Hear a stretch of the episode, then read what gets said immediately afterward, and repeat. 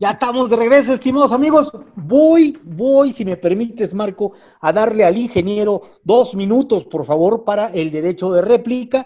Eh, la, la propuesta es básicamente que no, no es por la terquedad de Andrés Manuel que México tiene problemas. Es por seguir una política neoliberal. Ese es el problema de fondo que tiene nuestro país. Y si alguien cree que Andrés Manuel es un tonto, un terco, un necio, un tipo de ocurrencias, realmente está muy equivocado. Es un tipo con toda la claridad política, con toda, con toda la intención política que dirige un país que no por nada llegó a ser presidente. Estar o no estar de acuerdo con él, eso es otra cosa. Hacer un análisis, pero descalificarlo, implica también darle al traste al análisis objetivo y científico de lo que pasa en nuestro país. Ese es mi argumento, ingeniero. Dos minutos para usted. A ver, eh, primero, por eso estoy diciendo, son situaciones distintas. Ahora, eh, el hecho de que él mismo se autodenomina terco, o sea, no se nos, yo estoy partiendo de cómo él se autodenomina. Por eso lo estoy diciendo. Él se autodenomina y lo ha hecho N número de veces ha dicho lo mismo. Y hablando de casos históricos, por ejemplo, vamos a hablar de Napoleón como el otro día mencionaba Andrés Manuel el asunto de la invasión a Rusia. Una de sus grandes estrategias de Napoleón fue la famosa batalla de Austerlitz. Y precisamente por su terquedad de Napoleón y sus conocimientos y su capacidad estadística y política, es, de estadista y como político, pero en este caso como genio militar, su terquedad dijo, así vamos a atacar y sus generales no, así le vamos a hacer y deshizo es la, digamos, la batalla simbólica de Napoleón en toda la historia. Y por la misma terquedad se fue contra Rusia. Y a pesar de que sus generales le decían otra vez, oye Napoleón, pues mira, vamos a regresarnos. Llevaba 950 mil hombres, regresó con 120 mil, destruido y completamente por la misma terquedad. Entonces, hay veces que la gente, pues digo, la gente puede ser como quiera, pero él se autodenomina terco y en este caso yo lo que estoy hablando son dónde sus terquedades no son que lo afecten a él o no a mí, a qué me importa que lo afecten a Andrés Manuel o no. El problema es que nos está llevando a, millones de mexicanos en esa terquedad, porque él dice que sí, es, que es así, así debe de ser, ¿no? Y conste que comparto el proyecto de Andrés Manuel López Obrador y el de justicia social y todo lo que sigue, pero lo que está haciendo este señor no está haciendo justicia social, está haciendo clientelismo para las próximas elecciones. Eso es lo que está pues haciendo. Ahí está. Bueno, ahí están las dos posiciones. Usted, estimados amigos, no vamos a caer acá en una discusión porque puede, podemos hacer una discusión bizantina. Ya está. Para mí son acciones políticas, para el ingeniero son cuestiones de terquedad. Y bueno, Marco, pues ya estamos por cerrar el programa. Escuchamos tu cierre.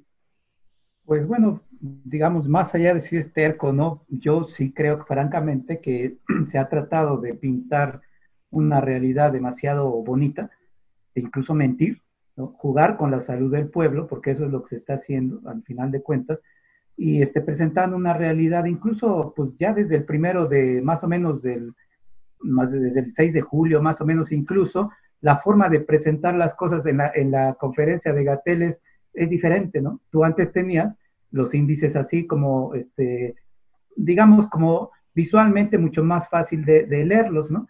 Y ahorita te ocultan incluso la, no aparece en ningún lado eh, las defunciones, por ejemplo, ¿no? Ya te lo dan en un informe técnico que lo puedes consultar en, en, este, en, la, en internet y ya después de la conferencia, ¿no? O sea, por ejemplo, esos detallitos a mí me dice mucho de un gobierno, ¿no? De cómo realmente lo que se está cuidando, pues es efectivamente de su lucha coyuntural contra los que son más de derecha que él, ¿no? O sea, en esa pugna, pues incluso Alcatel lo dijo así, ya no vamos a presentar esta cifra porque se presta a que pues la gente sean este de que, de, que, que se enteren de la verdad.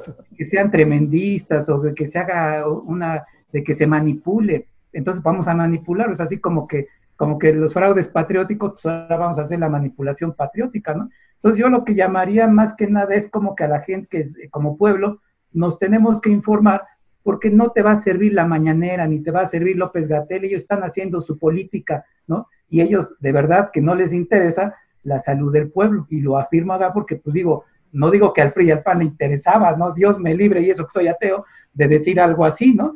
Pero efectivamente yo sí veo una continuidad en toda la manipulación que, que se está haciendo y que incluso a mí se me hace ya para cerrar, pues nada más el que, y fíjense, o sea, si analizamos a fondo el, el en qué basan su éxito, ¿no? Dicen que la, la, la, la, este, la estrategia ha sido un éxito por el índice simple y sencillamente de que los hospitales no han sido, no han sido este, rebasados, rebasados, de que no han sido colapsados y de que hay camas de hospital, ¿no? Pues resulta que pues, mucha gente está muriendo en su casa, mucha gente se está muriendo fuera o llegan a morirse a los pocos días, lo digo también con conocimiento personal de causa, llegan y al segundo día la gente está muerta que salió de su casa más o menos este, adecuadamente, ¿no? No sabemos, o sea, realmente no hay una, eh, por lo visto no hay condiciones realmente para que, para intubar a la gente, todo el conocimiento que, de, que se trata, etcétera. Entonces, yo sí veo eso, o sea, lo digo claramente y digo que la realidad, incluso esto no ha acabado, ¿no? O sea, al final de cuentas,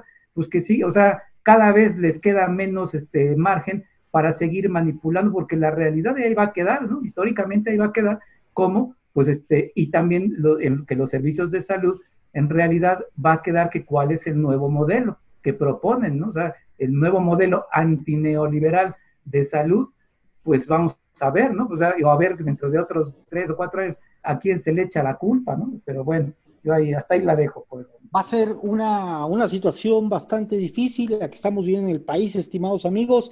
Ingeniero, un minuto, su cierre.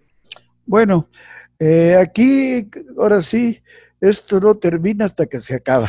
Y la verdad de las cosas es que hay mucha información, que muchas se las he compartido a ustedes, sobre los métodos estadísticos donde están determinando las perspectivas del asunto del coronavirus y, y los diferentes escenarios que se presentan en forma de curvas este, estadísticas, en donde en todos los casos hay valles y crestas, pero los valles nunca llegan a estar en valores de cero. O sea, vamos a estar viviendo con el coronavirus y quién sabe con qué tipo de mutantes del coronavirus.